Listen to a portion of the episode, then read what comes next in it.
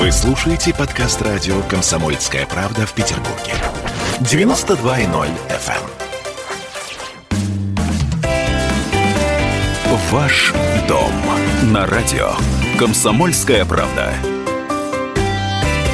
Наша сегодняшняя тема – необычная планировка квартир. И вообще мне сдается, что эта тема окажется м, значительно шире, чем мы можем себе представить. У нас на связи сейчас Анжелика Альшаева, генеральный директор агентства недвижимости ГК КВС. Здравствуйте, Анжелика. Добрый день. Ну что, давайте про необычные планировки поговорим. Для начала такая установочная да, история. Какие необычные планировочные решения мы сегодня можем встретить на первичном рынке? Ну, первичный рынок, он достаточно большой, и э, есть разный сегмент в первичном рынке. Конечно, есть там сегмент массового спроса, есть элитное жилье. И обычно мы привыкли воспринимать необычные планировочные решения именно в сегменте элитного жилья или бизнес-класса. Конечно. А, традиционно а, планировки на масс-маркете, они были достаточно стандартные всегда.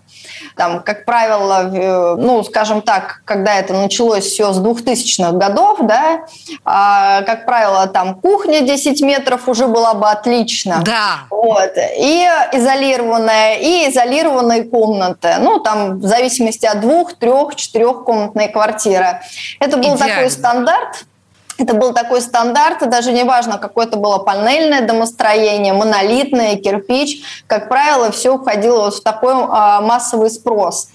Ожидания всегда были чего-то нетрадиционного, в том числе планировок, именно от сегмента элитного класса.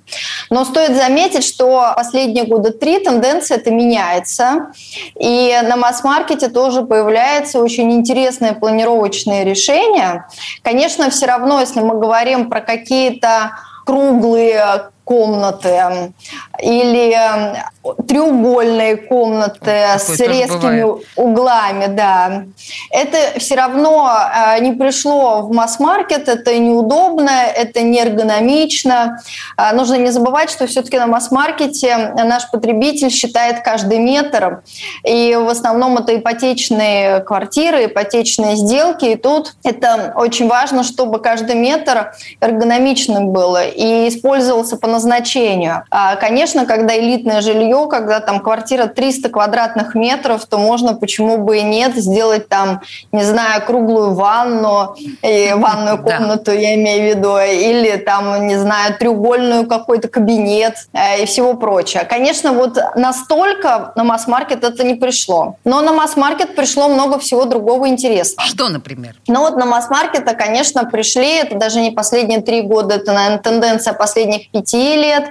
Это все-таки европланировки с большими кухнями-гостиными. Хорошо, если в кухне-гостиной не одно окно, а два окна. Угу. Ну вот, чтобы она была э, светлая и красивая. А многие застройщики пошли дальше. Мы, например, тоже в том числе там в нашем проекте Любограде у нас остекление практически витражное. Поэтому остекление практически до пола, это дает больше света, это особо актуально в нашем таком сером климате, к сожалению.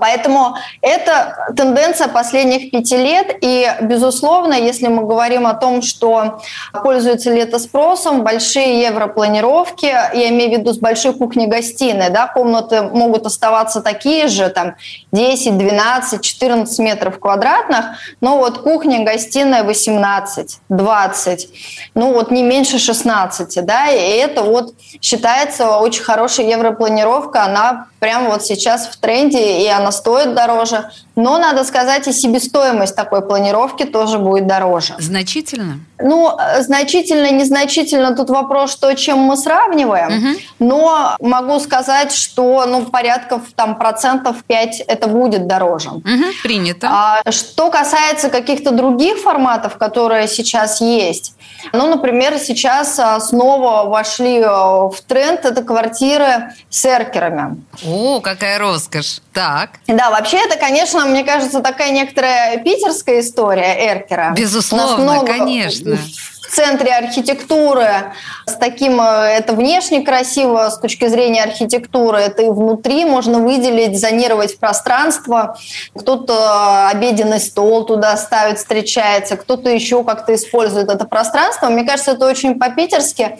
И нашим клиентам нравится. Квартиры с эркером у нас прям разлетаются. Еще бы, да. А, да, особенно если этот эркер а, находится, опять же, в кухне-гостиной, где может э, стоять кухонный стол, обеденный стол, где вся семья собирается, красивый вид – как правило, это эркер э, такой либо квадратной формы, ну, круглый, конечно, мы не делаем, в основном прямоугольный, либо эркер, либо квадратный, либо трапеция идет, и э, такое зонирование в большей степени.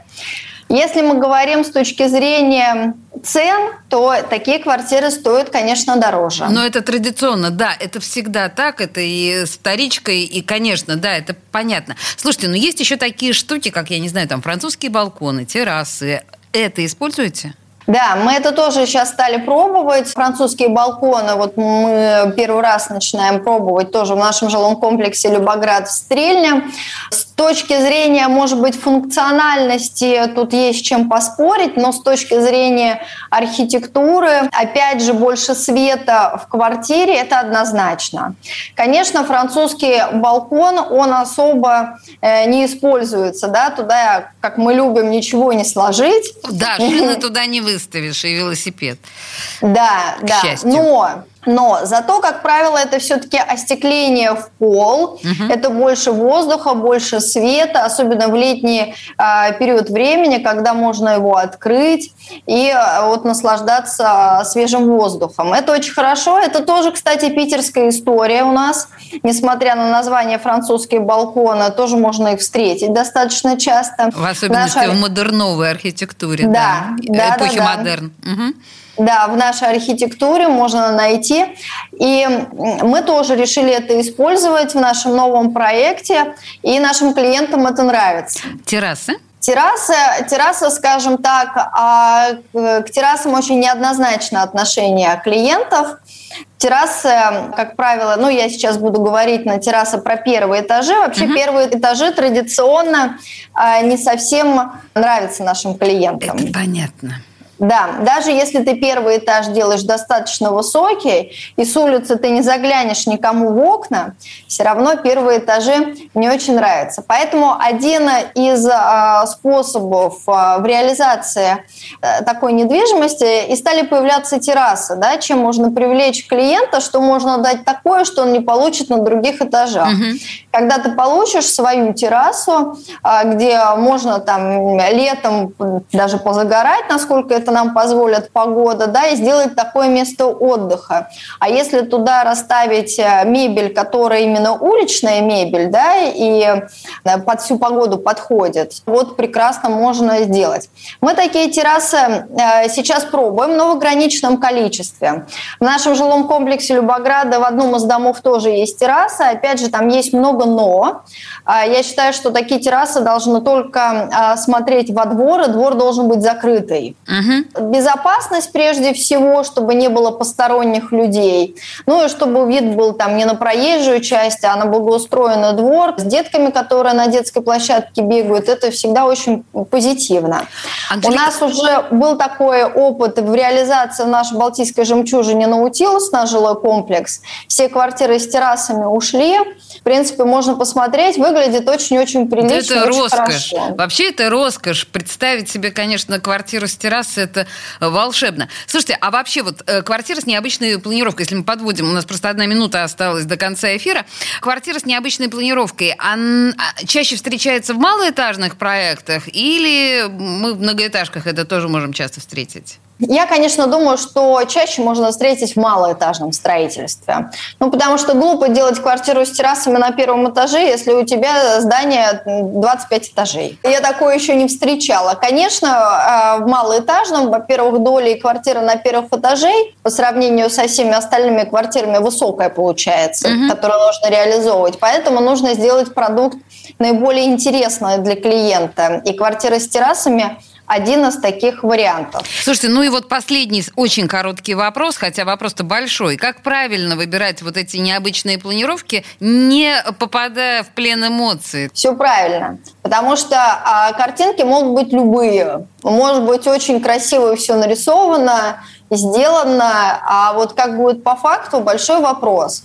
Сейчас у наших клиентов есть э, возможности, во-первых, э, вся документация проектная, она вся присутствует, и по 214 закону любой клиент может потребовать изучить ее, сделав запрос соответствующий застройщику. Угу. Поэтому мой совет, вот, чтобы не было потом удивлений, что вот э, думал, что там вот уже будут розы посажены, а там надо же вот это просто просто плитка лежит на террасе или террасная доска, а роз нет. Вот чтобы не было этих нюансов... Внимательнее нужно, к документам. Нужно запросить все-таки проектную документацию. В проектной документации все понятно, что, какой эркер будет, какое остекление этого эркера будет, расстояния какие будут. То же самое с террасой, то же самое с размером окон, если кто-то говорит, что а, большие оконные проемы. Поэтому а, вот чтобы не было никаких нюансов, я прежде всего говорю, что, безусловно, лучше запросите документы. Не ленитесь смотреть проектную документацию советует нам Анжелика Альшаева, генеральный директор агентства недвижимости ГК КВС. Анжелика, большое спасибо. Спасибо вам. Спасибо большое. Спасибо. До свидания. До свидания. Ваш дом на радио. Комсомольская правда.